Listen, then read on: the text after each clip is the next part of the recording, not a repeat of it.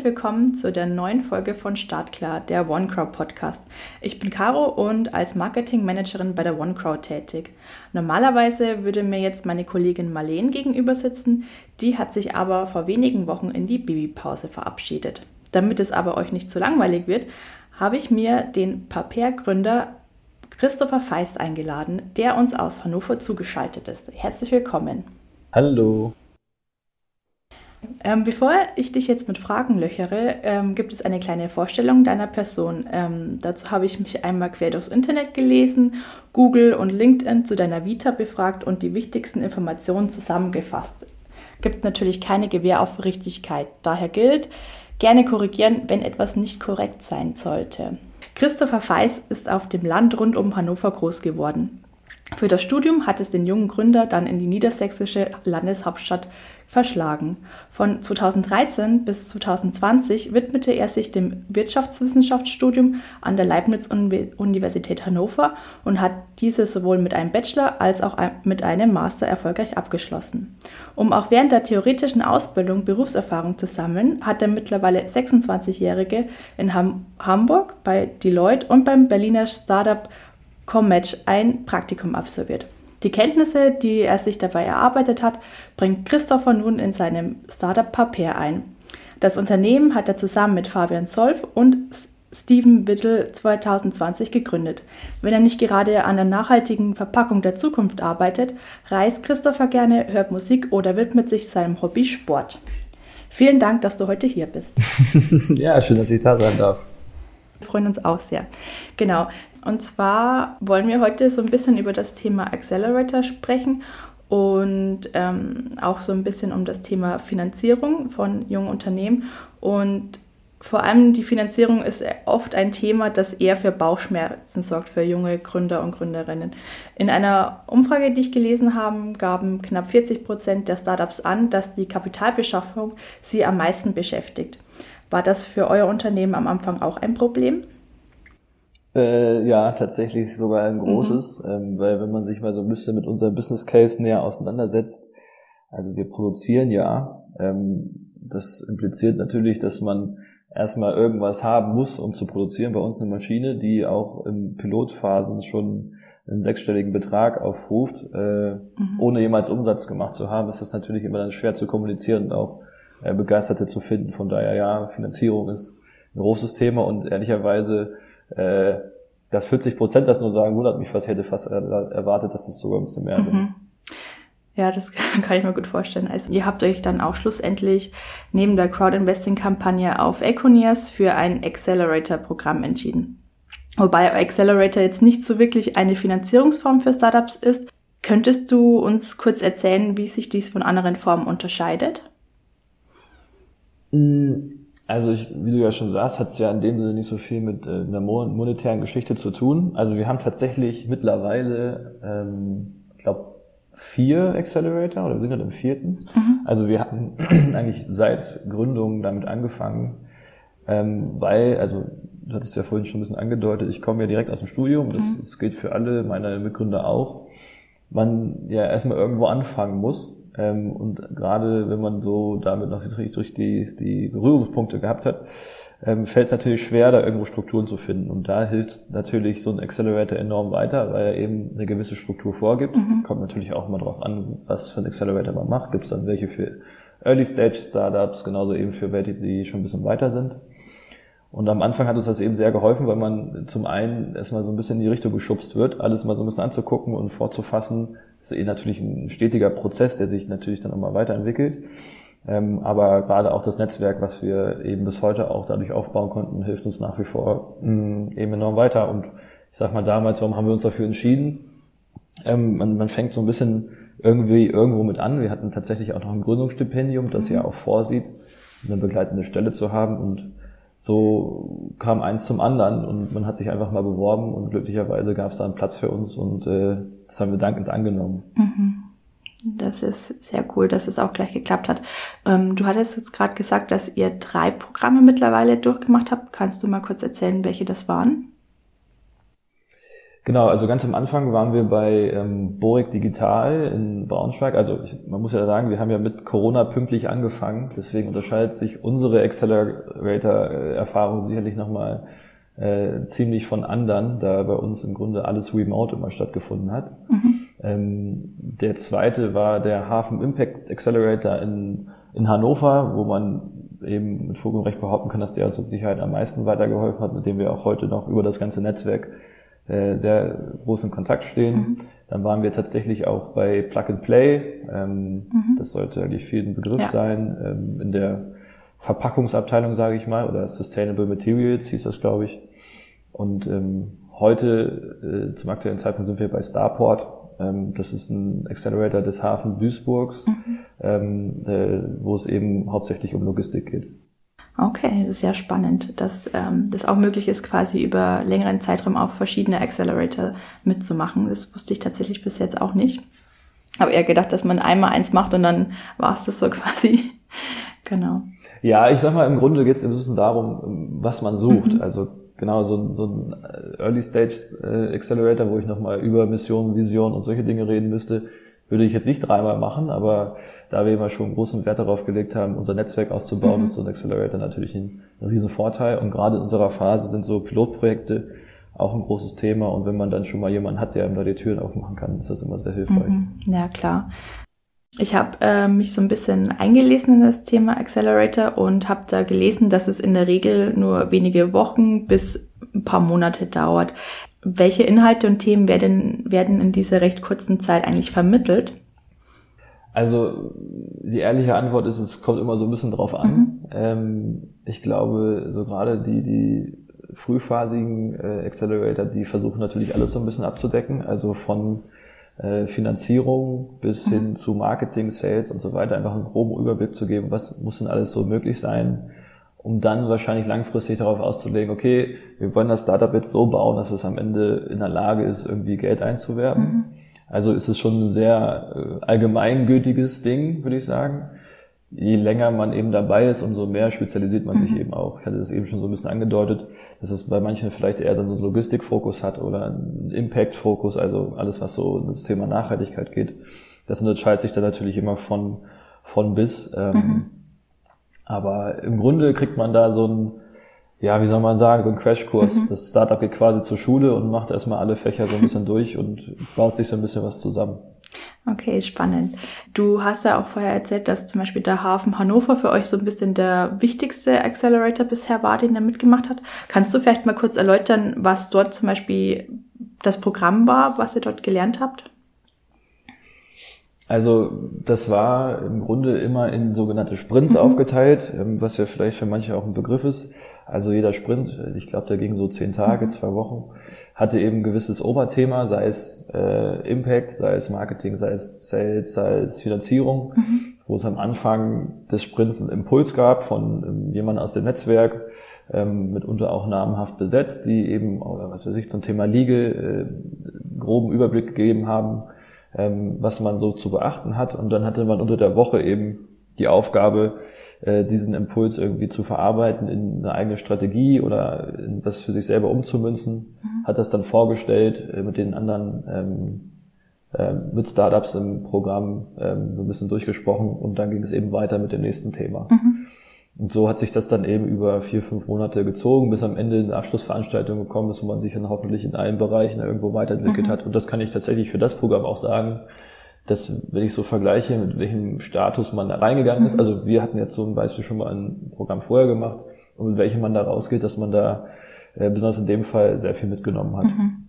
Wenn du das jetzt so im rekapitulierst, was wären denn eure größten Learnings ähm, aus den Acceleratoren, die ihr bisher gemacht habt?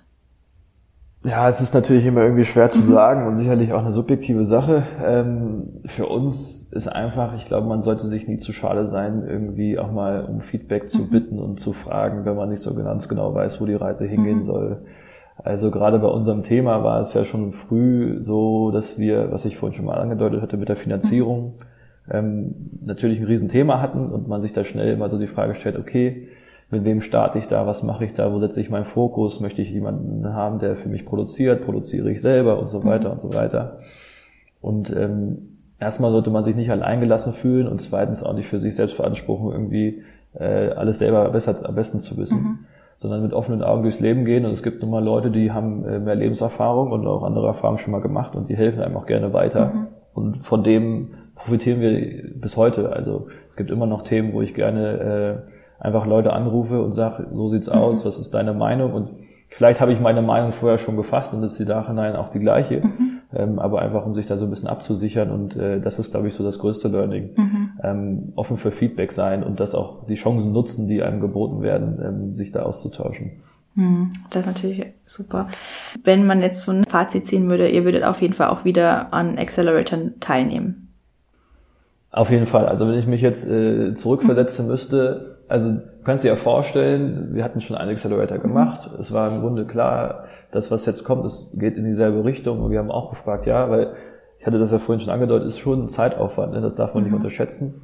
Also wenn man nicht die Zeit aufwendet, um auch dabei zu sein bei den ganzen Programmen, ähm, dann hat man nicht so viel davon. Mhm. Kann natürlich sein, dass man gewisse Sachen macht, nur fürs Netzwerk vielleicht oder mhm. nur für ein spezielles Thema. Ähm, jetzt beispielsweise beim, beim Plug-and-Play Accelerator war es natürlich so, dass die waren ähm, zu Hause in San Francisco, mhm. also gab es offensichtlich eine Zeitverschiebung, mhm. was die ganze Zusammenarbeit nicht zwingend einfacher gemacht hat. Und da hat man schon gemerkt, dass man jetzt aus dem nicht so viel rausziehen konnte, äh, wie jetzt aus dem anderen.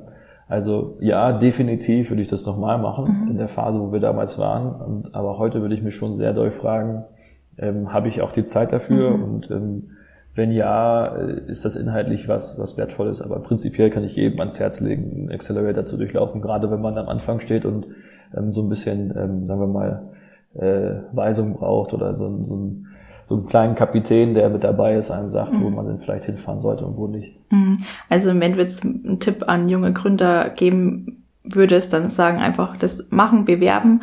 Ähm, aber ist es dann auch wichtig, sich vorher mit den Themen zu beschäftigen oder vielleicht auch an den Leuten, die dort das ähm, durchführen oder die äh, Mentoren sind?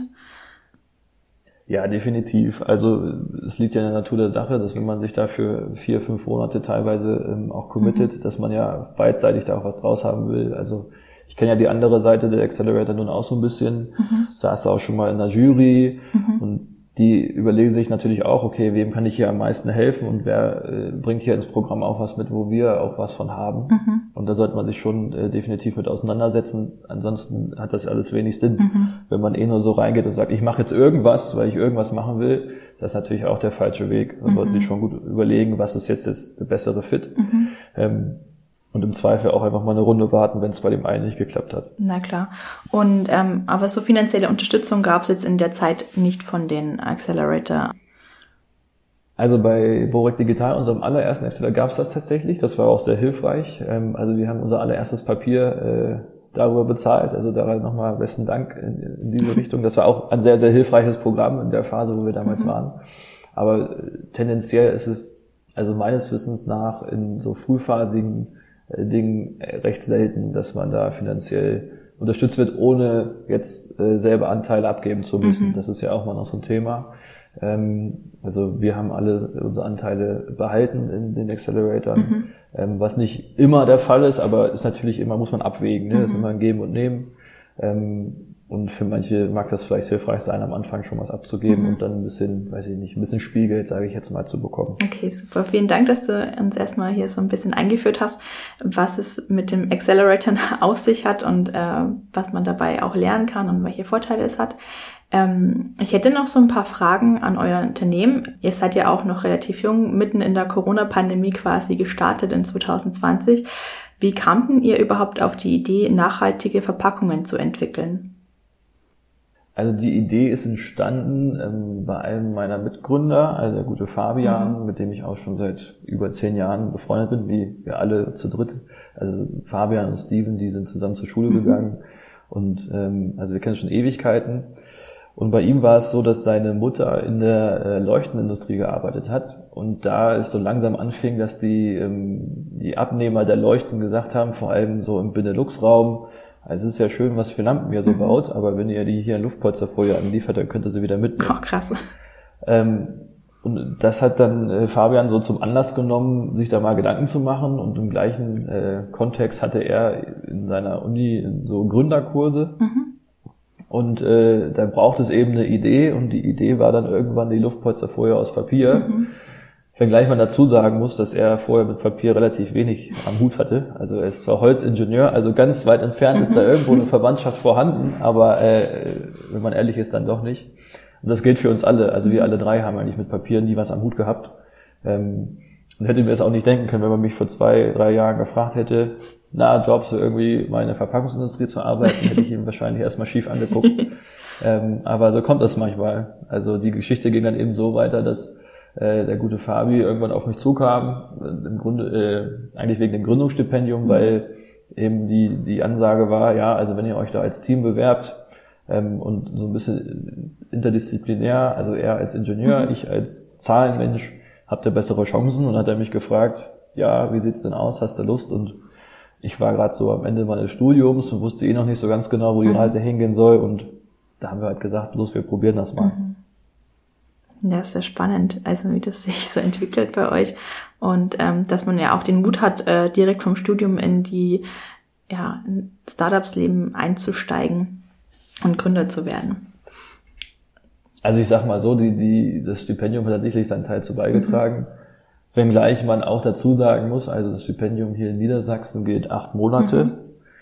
Ähm, wer mir dann erklären möchte, wie man ein Produktionsunternehmen innerhalb von acht Monaten ohne Kapital aufbauen will, den lade ich herzlich ein, mir das mal nahe zu bringen. Ich habe das bis heute nicht so ganz verstanden. Ich bin dankbar, dass es solche Programme gibt, aber ich würde mir wünschen, dass es da so ein bisschen mehr mhm. in die Tiefe gehen würde äh, oder dass es zumindest mehr Möglichkeiten mhm. gibt, da äh, auf die Gründer individueller einzugehen. Und ähm, ja, also man kann sagen, jetzt mit diesem Gründerstipendium haben wir natürlich angefangen, aber ähm, hätten wir nicht andere Unterstützung bekommen, wären wir so weit nicht gekommen. Aber das ist ein anderes Thema. Genau, weil wir ja schon ähm, so ein bisschen dabei waren. Ihr habt ja dann auch letztes Jahr die äh, Crowdinvesting-Kampagne auf Econeers gestartet, die ja sehr, sehr erfolgreich war. Also ich glaube, ihr wart ja dann zu dem Zeitpunkt das schnellste Funding auf der Plattform. Ähm, und äh, zu der Zeit wart ihr noch voll in der Entwicklung eures Produktes vertieft. Was ist denn seitdem passiert? Also seitdem ist einiges passiert, muss man sagen. Also ich hatte ja vorhin schon mal so ein bisschen angedeutet, 2020 haben wir angefangen, hatten Probleme natürlich durch Corona. Also man muss sich vorstellen, ähm, wir haben unsere Produktentwicklung bei Fabi in der WK-Küche mhm. gemacht, äh, weil Labore und alles war ja dicht. Unis hat man auch keinen Zugang mehr gehabt und äh, externe Dienstleister konnten wir nicht bezahlen. Mhm. Sodass dann eben irgendwann, äh, sagen wir mal, die Luft ein bisschen dünner wurde, weil man musste natürlich erstmal irgendwie jetzt auch mal Maschinen rankriegen. Mhm. Und ähm, ja, durch die Econiers-Kampagne hatten wir dann das erste Mal die Möglichkeit, tatsächlich auch mal Kapital aufzuwenden für die Produktentwicklung. Also äh, da konnten wir dann schon einen Schritt machen. Auch da, äh, um ein bisschen vorzugreifen, äh, kommt wieder Corona ins mhm. Spiel, weil mittlerweile, das werden sicherlich auch viele mitbekommen haben, die Situation um Maschinenteilung, Komponenten ist nicht gerade so leicht. Mhm. Ähm, das beste Beispiel, was ich da immer bringe, ist, dass irgendwelche Firmen alte Waschmaschinen aufkaufen und die auseinanderkloppen, damit die Relais da rauskommen, weil sie sonst mhm. nichts mehr woanders kriegen. Oh. Ähm, ja, also glücklicherweise äh, konnten wir unsere Entwicklung trotzdem gehen. Also wir sind zwar noch nicht ganz durch, aber äh, die, die Maschine ist quasi so, wie sie sein soll, konzipiert und fertig. Es fehlen einfach nur die Bauteile. Wir haben mittlerweile eine Produktionshalle, die auch äh, den äh, Umbaumaßnahmen soweit weitestgehend abgeschlossen ist. Ähm, haben ein Büro, haben ein größeres Team, haben unsere Patentansprüche nochmal erweitert und konnten natürlich auch äh, wertvolle Kontakte sammeln in der Industrie äh, zu namhaften Unternehmen, mit denen wir dann hoffentlich bald, sobald die Maschine da ist, unsere Pilotprojekte machen können. Also man kann tatsächlich sagen, dass diese Kampagne uns sehr, sehr weitergeholfen mhm. hat. Außerdem habt ihr jetzt auch ähm, Ende letzten Jahres eine Seed-Finanzierungsrunde abgeschlossen. Und du hast es jetzt auch schon angesprochen, ähm, ihr wollt dann ja auch die Maschine in Betrieb nehmen. Gibt es sonst noch weitere nächste Schritte, die ihr geplant habt? Ja, genau. Also es schließt ja so ein bisschen daran an. Ähm, Im Sommer war die Investing-Kampagne, dann im, im, November letzten Jahres die Finanzierungsrunde. Ähm, wir werden jetzt wahrscheinlich noch eine Finanzierungsrunde machen, ähm, um dann äh, alle Möglichkeiten zu haben, nach Produktionsstart eben auf Fremdkapital zurückgreifen mhm. zu können. Aber natürlich, also die nächsten Schritte sind äh, die Maschine in Betrieb nehmen. Also es ist ja nicht nur eine Maschine. Ähm, sondern wir reden erstmal von einer Pilotanlage, die Produktionsmaschine, die soll dann im besten Fall im Sommer kommen. Auch hier ist natürlich mit Corona die Lage nicht so leicht einzuschätzen. Und dann geht's weiter, dass wir natürlich auch unsere Versandtaschen, also wer sich so ein bisschen mit dem Produkt auseinandersetzt, wir haben ja einmal Paper Wrap, also die Luftpolsterfolie aus Papier, dann ähm, unser Paper Bag, die im Grunde eine Versandtasche ist, die die Luftpolsterfolie aus Papier als Polstermaterial nutzt. Und dann geht's eben weiter in der Produktentwicklung, um diese Sachen anzustoßen und dann zu skalieren. Mhm. Ähm, also da ist noch viel zu tun. Ihr habt euer Team erweitert. Also am Anfang wart ihr wirklich nur zu dritt. Wer ist da mittlerweile dazugestoßen? Genau, wir sind mittlerweile äh, sieben. Mhm. Ähm, also wir werden auch dann acht, sobald eben die Pilotanlage an den Start geht. Ähm, ja, wer ist dazugekommen? Also wir haben uns im Business Development erweitert, mhm. also alles, was so betriebswirtschaftlich ist, logischerweise, weil äh, ja, produzieren können wir noch nicht ohne Maschine. Mhm. Ähm, das heißt, wir haben jetzt eine Marketingabteilung, wir haben Business Development noch wieder dazu bekommen und äh, ja, es geht so ein bisschen gerade auch, was so meine große Aufgabe ist, neben dem finanziellen und der nächsten Finanzierungsrunde und all dem operativen, was sonst eben noch so anfällt, eben die Strukturen zu schaffen. Mhm. Ähm, da konnten wir jetzt, glaube ich, ganz äh, findige Köpfe da finden, die uns äh, auf jeden Fall jetzt schon äh, nach kurzer Zeit weiterhelfen. Mhm. Also die haben zum Januar angefangen und es ist natürlich spannend zu sehen, ähm, wie sowas wächst. Und mhm. äh, ja, ich hoffe, da kommen bald noch einige dazu. Ja, das glaube ich. Das. Ihr habt auch mit euren Produkten eigentlich den, das Ziel, den Verpackungsmarkt nachhaltig zu revolutionieren. Wie geht ihr denn allgemein dem Thema Nachhaltigkeit in euren Unternehmen an? Also, ja, wie soll man sagen? Ich sag mal, Nachhaltigkeit steht bei uns so ein bisschen im Kern mhm. in dem, was wir machen. Also wir machen Luftpolster vorher aus Papier. Da glaube ich, brauche ich keinem mhm. erklären, warum das nachhaltig ist. Und der Rest kommt so von, von innen heraus. Mhm. Also bei uns ist das eh schon immer so eine Philosophie gewesen. Wir wollen ein, also ein erfolgreiches Wirtschaftsunternehmen sein. Das impliziert dann, dass wir auch äh, erfolgreich sind in dem Sinne, dass wir die Nachhaltigkeit nach vorne treiben. Mhm.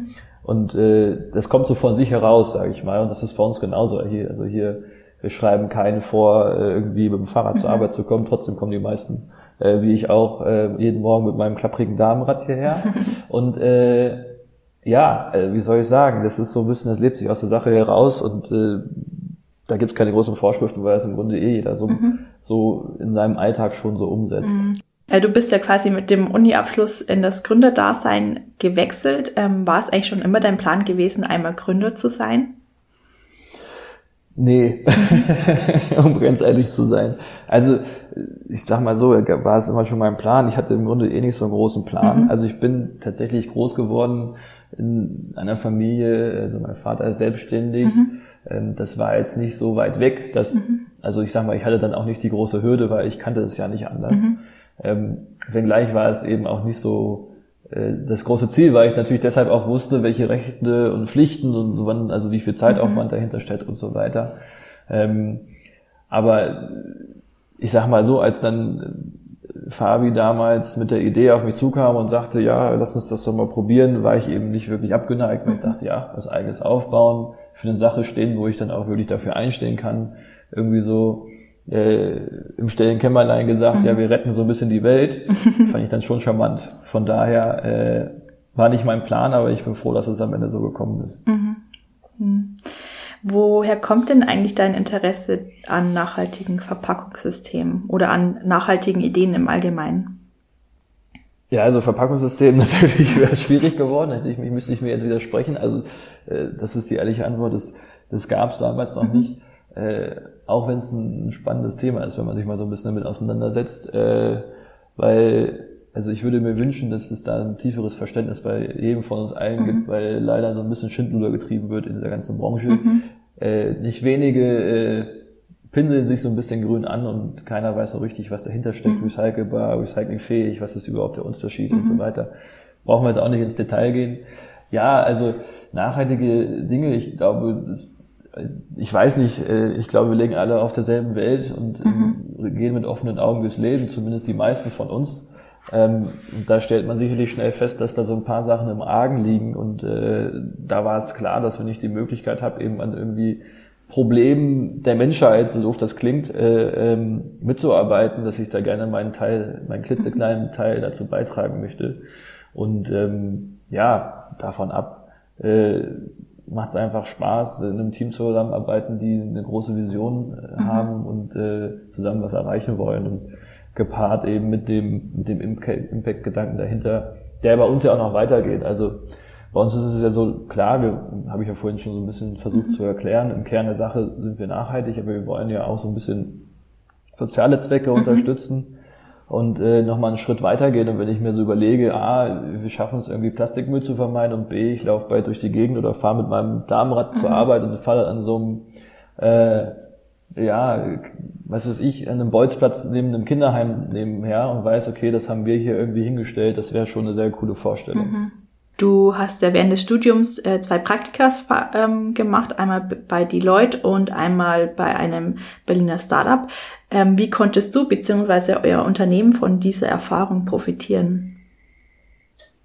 Ja, sehr. Also ich habe zwar vorher auch schon mal bei meinem Vater äh, während meiner mhm. Schulzeit und Unizeit so ein bisschen ausgeholfen, aber natürlich ist, sind viele dieser Erfahrungen ähm, elementar gewesen, mhm. weil okay, woran macht man jetzt aus, wie so eine Unternehmensstruktur aussehen soll? An den Dingen, die man schon kennt oder Abläufe. Also sei es jetzt so so ganz äh, simple Sachen wie, okay, wir haben jetzt ein Weekly und dann gibt's das und dann gibt's das. Also man guckt sich natürlich an, inwieweit alles dann auch noch mhm. äh, bei uns reinpasst. Es ist nicht, dass wir irgendwie prinzipiell das übernehmen, was wir schon mal irgendwie irgendwo gesehen haben. Aber man denkt sich natürlich schon, okay, die haben das gemacht, da wird es ja schon äh, einen Grund dafür gegeben haben mhm. und äh, versucht dann so ein bisschen rum. Also auch von den Tools, die man schon kannte, ähm, im Grunde alles, äh, alles äh, ich bin da auch sehr dankbar für. Mhm. Also gerade ähm, bei Comatch, also dem Startup aus Berlin, was du gesagt hast, da haben wir, also ich war ja in Anführungszeichen nur Praktikant, mhm. ähm, echt auf einer Ebene arbeiten dürfen, ähm, die da einem sehr viel mitgibt, ähm, auch in einem coolen Team. Mhm. Und äh, ja, das ist äh, bis heute zehren wir da alle von, von unseren Erfahrungen. Und äh, das hat uns sehr geholfen. Also äh, in allem. Also mhm. ich habe da ja auch Business Development gemacht. Mhm. Ähm, von wie man jetzt am besten eine E-Mail aufsetzt bis hin, okay, welche Meetingstrukturen mhm. haben wir jetzt? Das ist halt von bis, wenn man vorher eben da nicht so große Erfahrungsschätze hat, dann ähm, ja, hilft es, wenn man zumindest ein bisschen was gemacht mhm. hat. Bei eurem Accelerator lag ja eigentlich der Fokus eher auf Unternehmen. Ähm, gibt es aber auch Themen oder Erkenntnisse daraus, die dich persönlich weitergebracht haben? Boah, bestimmt. also die, diese ganze, äh, ich sage es jetzt mal Reise, die man so jetzt schon gemacht hat. Also ähm, das ist jetzt 2022, 2020 haben wir damit angefangen. Mhm. Ähm, da entwickelt man sich natürlich enorm weiter und natürlich haben auch die Accelerator da eine gewisse, äh, einen gewissen Teil zu beigetragen. Ob ich jetzt das so strikt von dem Allgemeinen, ich versuche irgendwie mit, mit meinen äh, Freunden in dem Sinne ein Unternehmen aufzubauen, so richtig mhm. trennen kann, ist jetzt schwierig zu sagen. Ähm, grundsätzlich, ja, also es ist natürlich eine einmalige Erfahrung. Man, man kommt in so jungem Alter äh, erstmal mit Summen in Kontakt, in dem man mhm. wahrscheinlich sonst nicht so richtig in Kontakt kommen würde. Da hängen natürlich dann auch Entscheidungen dran. Man arbeitet mit Entscheidungsträgern zusammen, die teilweise 30, äh, 40 Jahre Industrieerfahrung mhm. haben und äh, lernt von denen im besten Fall was.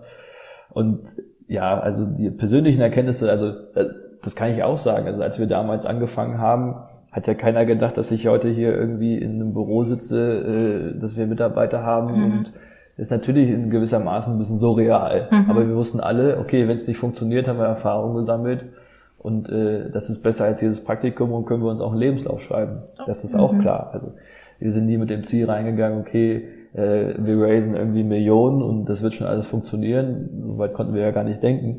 Ähm, gerade wenn ich mich so zurückerinnere an unsere ersten Pitch-Veranstaltungen, mhm. mit welchen Zahlen wir durch die Gegend gelaufen sind, das ist natürlich eine, eine stetige Reise, eine stetige Weiterentwicklung mhm. und vor allem halt eben auch eine persönliche Weiterentwicklung. Mhm. Ähm, und ich glaube, da werden wir, egal wie das Ganze ausgeht, äh, unser Leben lang von zehren. Mhm. Ja. So, dann ähm, vielen Dank für die Beantwortung der Fragen bisher. Ähm, ich bin mir sicher, genau, ich bin mir sicher, dass ähm, alle Zuhörerinnen und Zuhörer einen guten Einblick in das Thema Accelerator bekommen haben und auch ähm, einen interessanten Einblick in ähm, eure Unternehmensgeschichte und auch zu dir. Ähm, zum Schluss habe ich noch drei kurze Fragen an dich. Dann mal los. Genau, also und ähm, ich würde dich bitten, die so spontan und kurz wie möglich zu beantworten. Mhm. Genau. Und zwar fangen wir gleich mal an mit der ersten Frage. Welche drei Eigenschaften muss ein erfolgreicher Gründer haben? Boah, das ist spontan und so kurz wie möglich. Das macht es mir aber nicht leicht. Ähm, äh, Geduld. Äh, nee, drei, boah. äh, soll ich sagen? Äh, mir fehlt das Wort. Zielstrebig. Aha. Oder sagen wir mal, ähm, Pragmatismus ist so, Zielstrebigkeit, Pragmatismus ist so das. Mhm. Und ähm, ja, ein bisschen naiv wird auch helfen. Mhm, okay. Also vielleicht eher so Spontanität oder der Glaube, dass alles gut gehen wird? Ja, genau. Also ich, ich sollte ja eigentlich kurz antworten, aber ich erlaube mir mhm. mal kurz das zu erklären. Ähm, ja, also ich glaube, wenn man sich von vornherein zu verkauft da reinsetzt und äh, das, das wird nicht funktionieren. Also mhm. man muss schon eine gewisse Grund äh, Selbstvertrauen und Naivität, äh, habe ich das ganz bewusst gesagt, weil man natürlich nicht alles wissen kann. Das mhm. geht gar nicht. Also ich weiß auch damals, als wir angefangen hatten, das wussten wir gar nicht, dass dann im Nachhinein, als wir schon so weit waren, viele aus der Papierindustrie gesagt haben, das wird nicht funktionieren, das geht nicht, mhm. klappt nicht, macht er nicht. Ja, aber die, die drei Hansel, die mit Papier noch nie was zu tun gehabt haben, die haben es dann irgendwie doch irgendwie hingekriegt. Also hätten wir dann immer auf die ge gehört, die das schon Ewigkeiten machen, mhm. äh, hätte es auch nicht geklappt. Also so eine Grundnaivität zu sagen, wir machen das jetzt mal mhm. und diesen Pragmatismus zu sagen, wir machen es jetzt.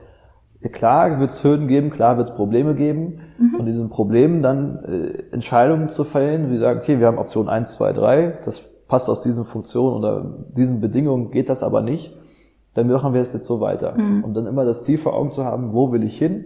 Und dann eben mit einem gewissen Pragmatismus entscheiden, so setzen mhm. wir das um.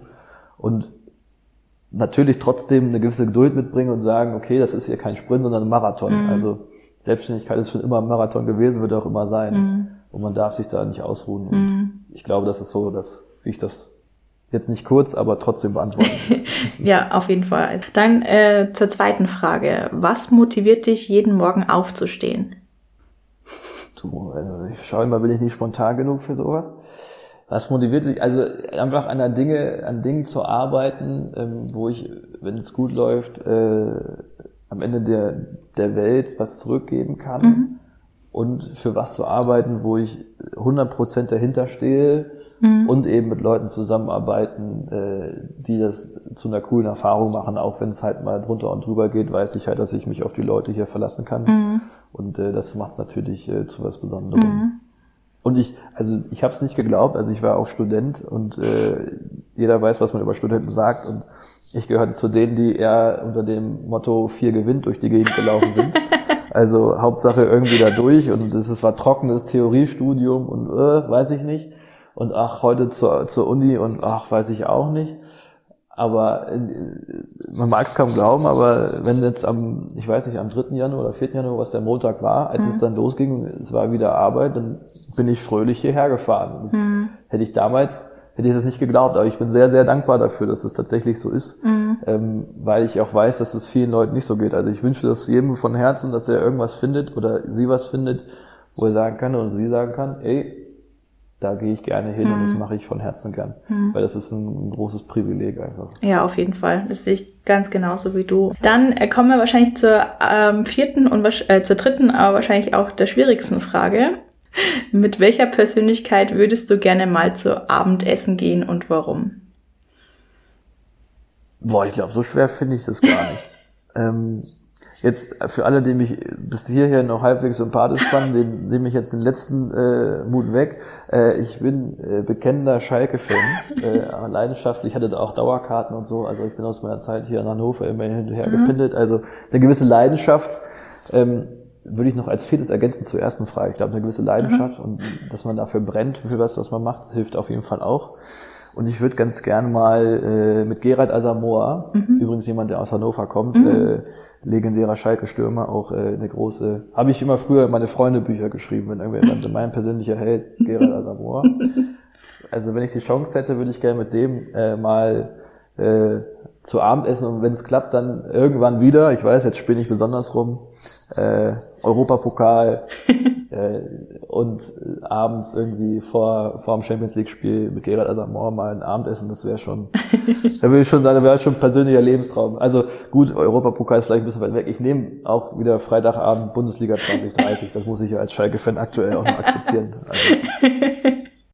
Dann sind wir jetzt auch tatsächlich am Ende der Folge angekommen. Ähm, vielen Dank, Christopher, dass du dir die Zeit genommen hast für das Gründergespräch. Sehr, sehr gern. Hat Spaß gemacht. Ja, mir tatsächlich auch. Und ähm, ich denke auch, dass es tatsächlich einen sehr interessanten Einblick in dein Unternehmen äh, gegeben hat. Und genau, vielen Dank nochmal und bis bald.